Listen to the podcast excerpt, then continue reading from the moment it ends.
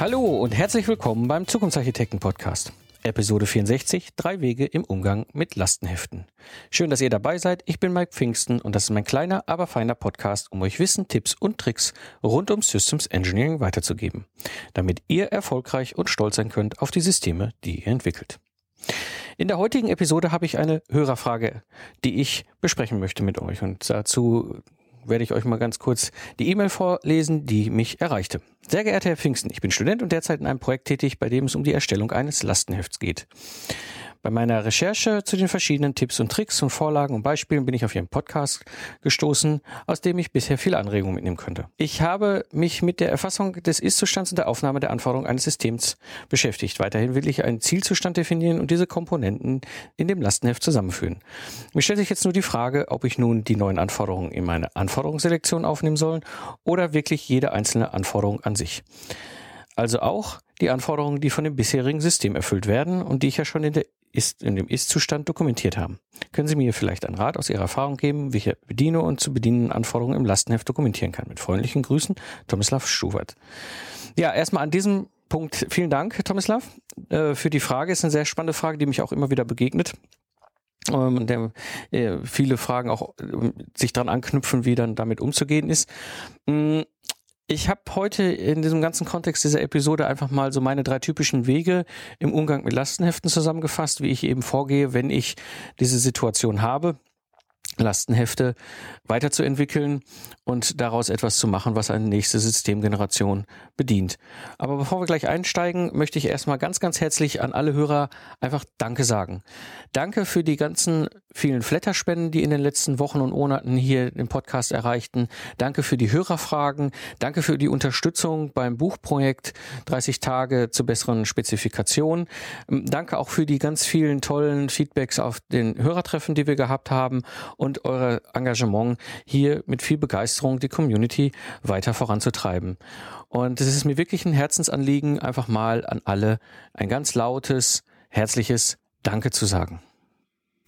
Gut, kommen wir zum eigentlichen Thema von heute. Eben, wie kann ich verschiedene, äh, verschiedene Wege nutzen, um mit Lastenheften umzugehen? Und da gibt es im Prinzip so drei typische Szenarien, die ich immer wieder erlebe. Das erste Szenario ist, ich habe vorhandene Lastenhefte und muss die in irgendeiner Form ergänzen. Oder das zweite Szenario ist, ich habe ein nicht vorhandenes Lastenheft eines aber schon bestehenden Systems und muss dann das ergänzen. Sprich also, ich habe irgendwo ein System, wo niemand sich jemals drum gekümmert hat, ein Lastenheft zu schreiben, aber das System ist da und jetzt soll ich für eine zukünftige Generation entsprechend ein Lastenheft aufbauen. Das ist so das zweite Szenario, was ich gleich mal besprechen werde. Und das dritte Szenario ist halt ein Aufbau eines komplett neuen Lastenhefts und wie ich da vorgehe. Also sprich, wenn überhaupt noch gar nichts da ist. Und zum Abschluss habe ich nochmal Tipps und Tricks äh, zusammengefasst die sich vor allem diesmal so um den ganzen Umgang mit Word in Lastenheften drehen. Gut, kommen wir zum ersten Szenario. Die Ergänzung von vorhandenen Lastenheften. Wie würde ich da vorgehen? Mein allererster Schritt, den ich typischerweise mache, wenn ich ein vorhandenes Lastenheft habe oder ein System, wo auch ein vorhandenes Lastenheft da ist, ich erstelle ein System Footprint in einem Workshop mit den ganzen anderen Kollegen. Das heißt, ich versuche mit ihnen ähm, mal zu erörtern und zu visualisieren, wie ich für das zukünftige System die Anforderungen sehe. Sprich also, wer ist denn überhaupt der Kernnutzer? Wer, welchen Nutzen stiftet überhaupt dieses System? Welche, was sind unsere Constraints, also unsere Einschränkungen? Was sind technische Risiken und Chancen? Um überhaupt mal so zu visualisieren, wie das neue System aussehen soll, was die Anforderungen überhaupt für dieses neue System sind.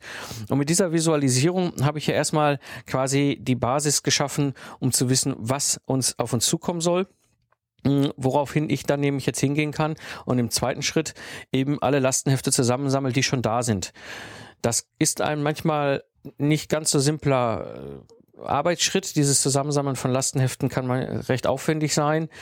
Typischerweise bietet sich an, einfach mal nachzuschauen. Es gibt irgendwo in den Netzlaufwerken Projektordner. Es gibt meistens irgendwelche welche Präsentationen aus Management-Meeting und so weiter und so weiter. Also ich meine hier auch mit Lastenheften jetzt nicht nur rein formal spezifizierte Dokumente, ähm, sondern eben halt auch solche Sachen, die irgendwelche Lasten, also Anforderungen beinhalten können, die vielleicht nicht so in dieser Form dokumentiert werden wie oder wurden, wie es eigentlich sinnvoll ist.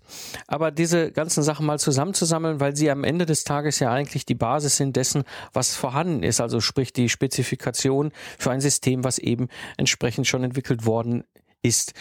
Jetzt haben wir eigentlich zwei verschiedene Informationsquellen. Das eine ist, wir haben den System Footprint für das zukünftige System erstellt und damit eine erste Klarheit herbeigeführt, was die Anforderungen sind für das zukünftige System. Und mit der Analyse, also dem zweiten Schritt, mit dem Sammeln, nicht der Analyse, mit dem Sammeln und dem groben Analysieren der Last vorhandenen Lastenhefte haben wir im Prinzip dokumentiert, was grob, ja, das ist nie perfekt, das weiß ich, aber zumindest mal grob die Anforderungen an das alte System sind.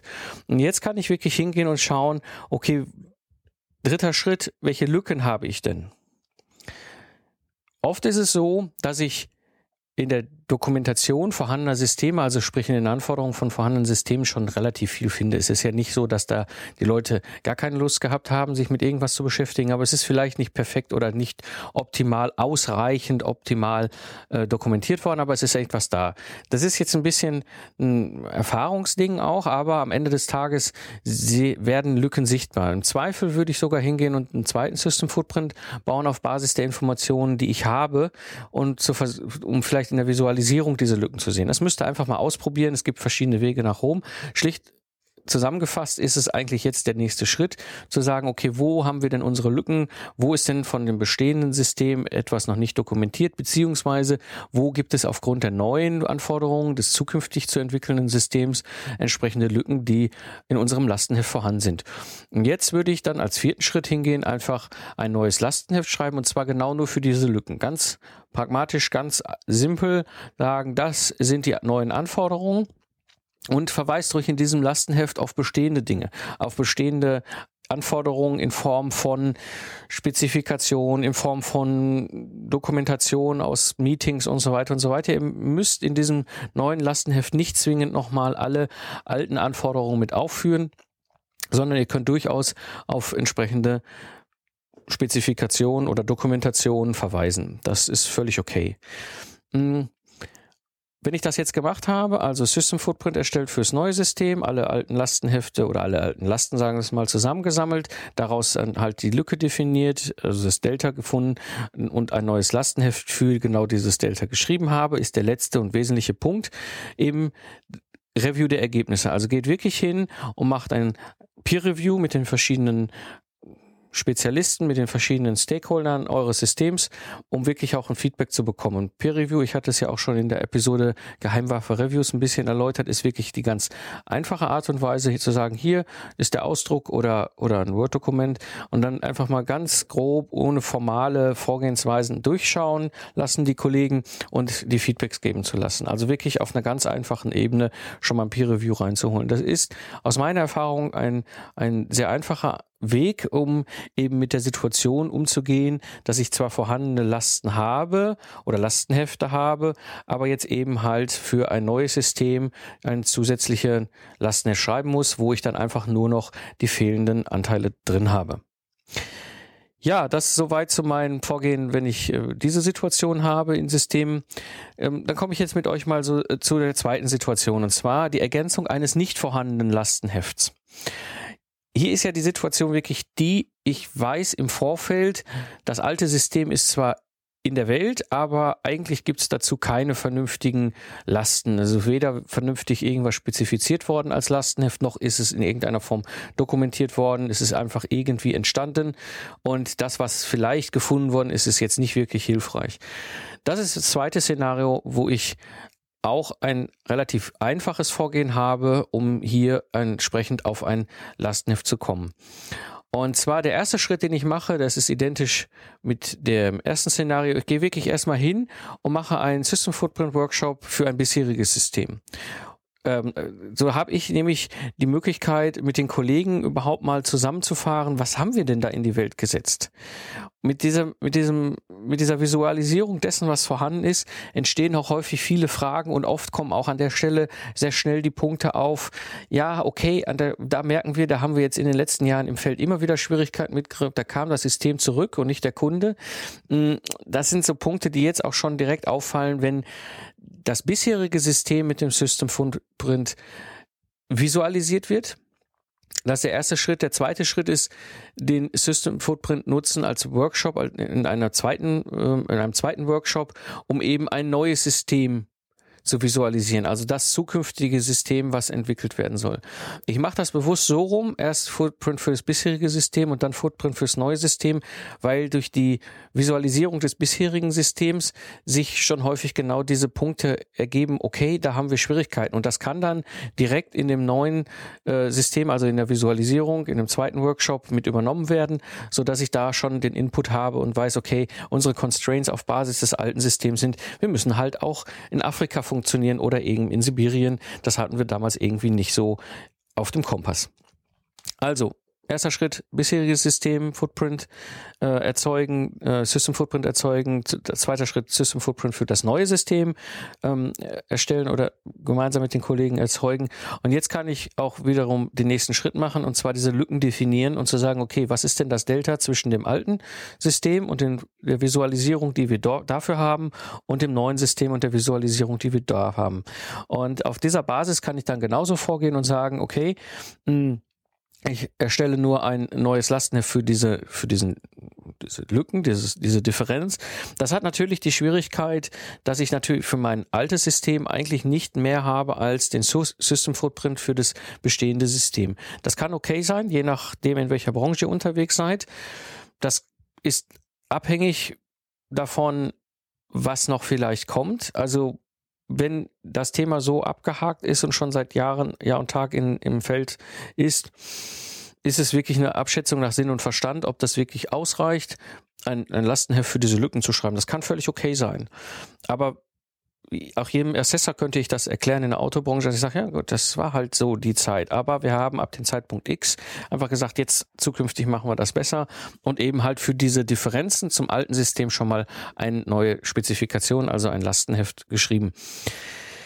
Es kann aber auch sein, je nachdem, in welchem Branchenkontext ihr unterwegs seid, dass es doch Sinn ist, ein komplett neues Lastenheft zu schreiben. Und es wäre und da ist wiederum die Nutzung bei der System Footprint Visualisierung sehr hilfreich, um wirklich zu sagen, okay, das ist unser altes System, das das beschreibe ich ganz grob. Da mache ich jetzt nicht wirklich ein, ein, eine Tiefenbohrung in dem Sinne, sondern ich beschreibe ganz grob die essentiellen Lasten, die ich für das alte System habe und schreibe dann ein, ein, ein neues Lastenheft, was wiederum nur auf die Lücken abzielt oder mit Sinn und Verstand, wie gesagt, ist eine Situationsentscheidung in euren Projekten, sage ich, okay, wir schreiben wirklich ein komplett neues Lastenheft, wo wir das neue System beschreiben und die Themen aus dem alten halt mit berücksichtigen, die notwendig sind. Wie gesagt, ich kann das nicht für euch entscheiden, das müsst ihr einfach mal schauen, was, was, wie das am besten bei euch im Projekt passt.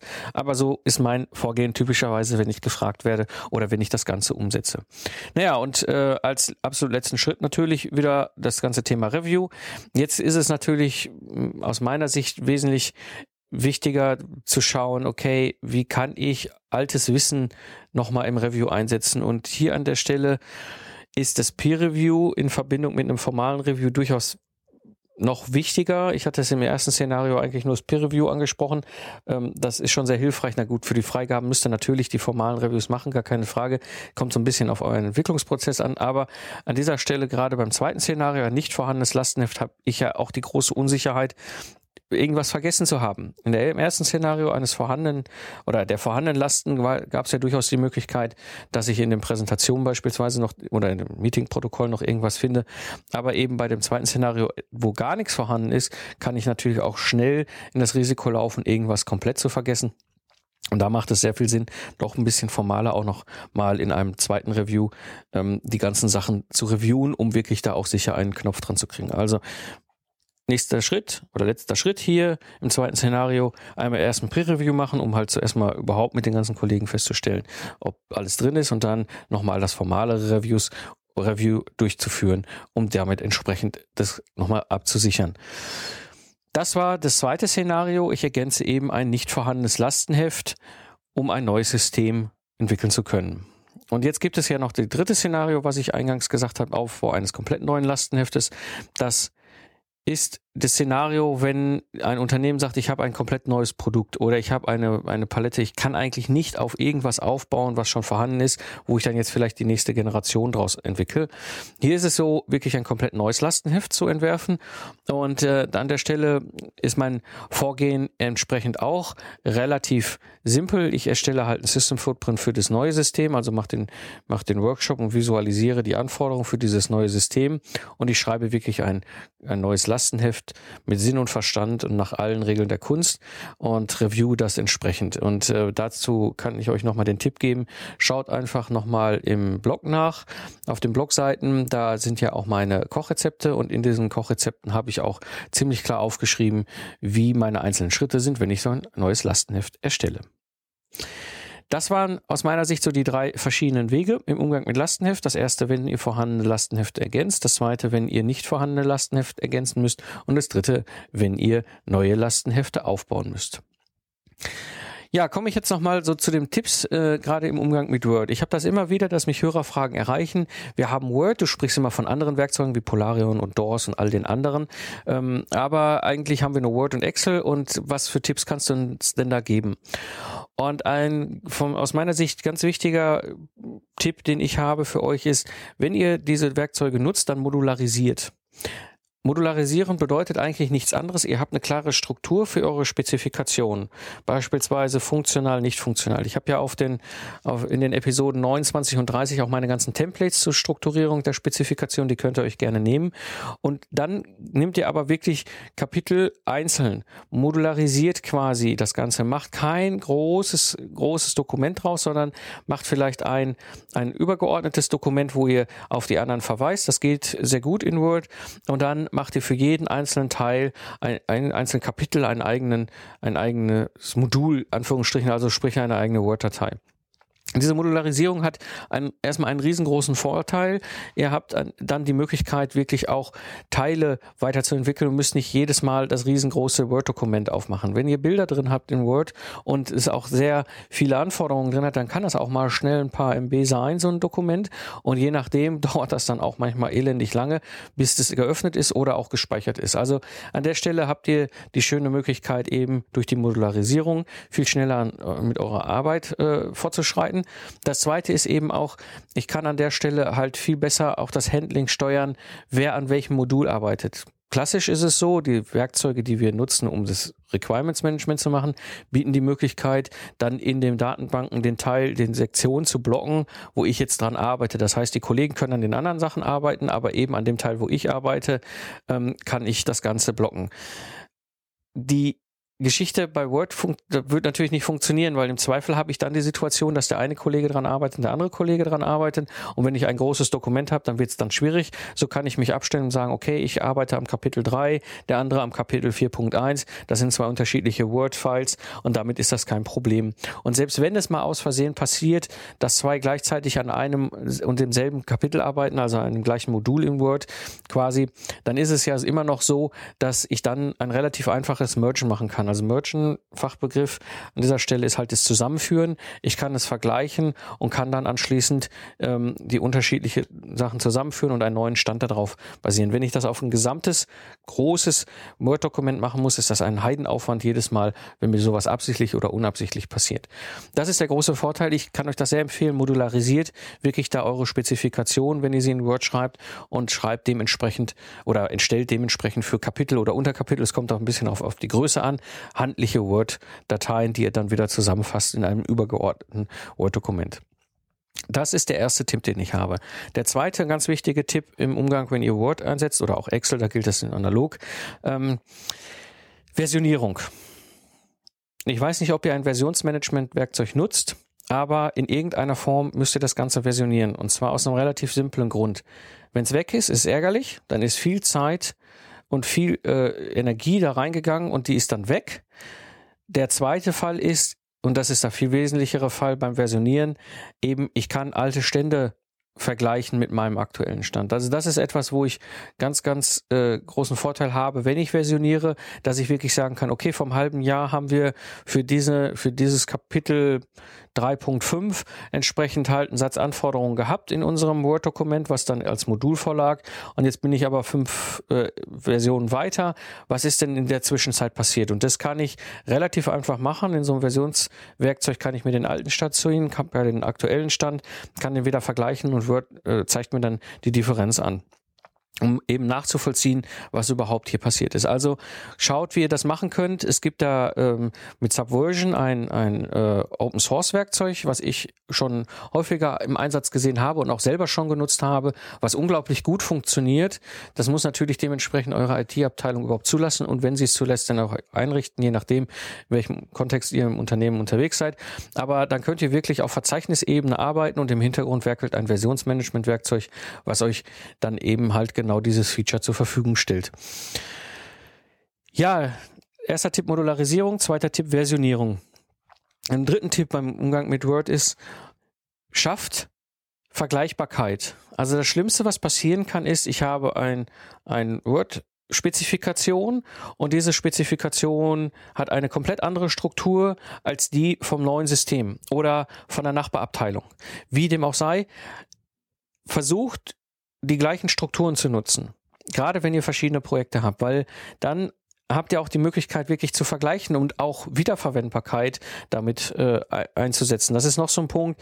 Ähm, Wiederverwendbarkeit von Anforderungen, ganz, ganz wesentlicher Teil. Also wenn ihr zum Beispiel eine, eine relativ gleiche Struktur habt wie die, die Kollegen aus dem anderen Entwicklungsprojekt, könnt ihr auch wirklich scheren. Also ihr könnt auch wirklich sagen, okay, was hast du denn aus dem alten Teil, was ich benutzen kann? Oder ihr könnt das auch austauschen und sagen, okay, ähm, die Basis ist immer gleich für uns beiden und wir werden die auch immer gleich weiterentwickeln und nur die kundenspezifischen Anteile in unseren Spezifikationen sind anders. Also das ist noch so ein Punkt, da kann man mit Word wunderbar arbeiten, wenn ihr die gleichen Strukturen habt, also wenn ihr eine Vergleichbarkeit habt zwischen verschiedenen Spezifikationen, egal auf welcher Ebene, ob das jetzt ein Lastenheft ist oder auch eine Systemspezifikation, also die Antwort aus Sicht des Entwicklungsprojektes. Hm. So, sind das meine drei Tipps, die ich habe für die heutige Episode. Also modularisiert in Word, versioniert eure Dokumente, eure Dateien, die Word-Dateien und schafft eben Vergleichbarkeit durch den Einsatz gleicher Strukturen. Ja, das war die heutige Episode des Zukunftsarchitekten Podcasts. Alles Wissenswerte der heutigen Episode findet ihr natürlich in den Shownotes unter zukunftsarchitekten-podcast.de slash 64. Ich habe noch ein paar Informationen, ein paar Dinge, die gerade so im Fluss sind im Podcast und äh, möchte euch da gerne mal so ein paar Sachen erzählen, was gerade so passiert. Auf der einen Seite das Buchprojekt in 30 Tagen zur besseren Spezifikation äh, ist gerade mächtig in, auf der Zielgeraden. Ähm, es ist so, ich habe jetzt alle Hörerfeedbacks eingesammelt. Danke vor allem nochmal hier an den Marco, aber auch an alle anderen. Insgesamt waren waren es, glaube ich, so 15, 16 Hörer, die mir Feedback gegeben haben über die verschiedensten Kanäle, vor allem natürlich Basecamp, das System, wo ich meine ganzen Sachen online gestellt habe. Und ich bin jetzt dabei, das alles so weit zusammenzufahren und werde es demnächst einem sogenannten Copywriter übergeben. Ein Copywriter ist einfach nur ein Spezialist, der ähm, für Autoren entsprechend schaut, ist die Rechtschreibung, ist die, ist die Grammatik gut, ist das von der Lesbarkeit her vernünftig und dementsprechend überarbeitet. Das heißt, der wesentliche Teil ist getan. Ihr habt mir das inhaltliche Feedback gegeben, was ich natürlich äh, dann direkt genutzt habe, um entsprechend das Buch weiterzuentwickeln. Und ähm, ich, wenn alles klappt, wird auf jeden Fall noch in den nächsten acht Monaten, also acht Wochen, sage ich, Entschuldigung, acht Monaten ist Quatsch, aber acht Wochen, also auf jeden Fall noch 2013 dieses Buch online erscheinen, sodass ihr das auch bekommen könnt. Ja, ansonsten ähm, im Moment viel passiert, was auch Seminare angeht. Ich werde sehr, sehr intensiv momentan gefragt, wie es ist mit Seminaren und was ich da mache und was ich machen plane auch zu machen. Wie ich schon erzählt habe, ich digitalisiere momentan mein Wissen, also das, was ich habe, weil es für mich halt eine Möglichkeit ist, einfach es noch auf eine andere Art und Weise zur Verfügung zu stellen. Und der große Nutzen auch eben für die Hörer, die danach fragen, an dieser Stelle mein Wissen zu erhalten, wenn Sie das gerade dringend brauchen und nicht dann, wenn ich Zeit und Sie Zeit haben und wir uns vielleicht bei einem Seminar treffen. Also dementsprechend auch nochmal eine ganz andere Möglichkeit schaffe für euch, mein Wissen zu nutzen. und Tipps und Tricks zu erhalten. Und das, diese Digitalisierung ist wirklich in Form von solchen How-Tos äh, aus der Praxis, wo ich wirklich einzelne Probleme aufgreife und dementsprechend sage, okay, das ist Schritt eins, zwei, drei, vier, so gehe ich vor, zeige das auch in Screencast und dann könnt ihr das nehmen und euch für euch anpassen. Neben den digitalisierten Seminaren ist es jetzt auch so, dass ich äh, ein Praxistraining mal wieder anbiete. Das ist jetzt ein bisschen länger her, dass ich das letzte Mal gemacht habe. Und zwar habe ich vor, ein Praxistraining mit meinen wirkungsvollsten Methoden anzubieten im Systems Engineering. Es wird mit Sicherheit äh, Anfang 2014 sein, also Mitte Januar. Entweder ist es in Köln oder Berlin. Ich muss noch gucken.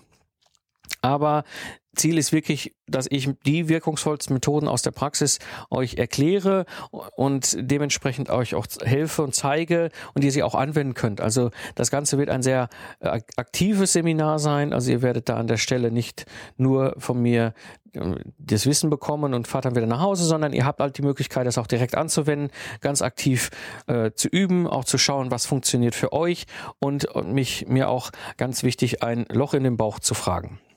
Und Inhalt von diesem ähm, Praxisseminar wird eben sein, den System Footprint 2.0, also die aktuellste Version des System Footprint. Ähm, Kanban für Systemingenieure, also ich werde euch zeigen, wie ich Kanban einsetze als Systemingenieur für uns, was es für eben halt sehr nützlich ist und uns sehr viel hilft und auch nach vorne hin dem Team sehr viel hilft. Dann werde ich auf aktive Kommunikation eingehen und auch auf agile Aufwandschätzungen. Also die vier Hauptthemen, die aus meiner Sicht sehr wirkungsvoll sind und sehr viel helfen. Und äh, die Zielgruppe, die ich so ansprechen möchte mit dem Seminar, sind natürlich Systemingenieure äh, mit dem Schwerpunkt Embedded Systeme.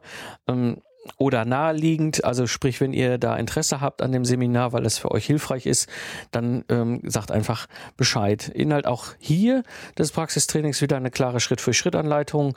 Ähm, also wirklich, ich zeige euch, wie ich es mache und ihr könnt es spielerisch ausprobieren, nachmachen oder es auch selbst anwenden dann später.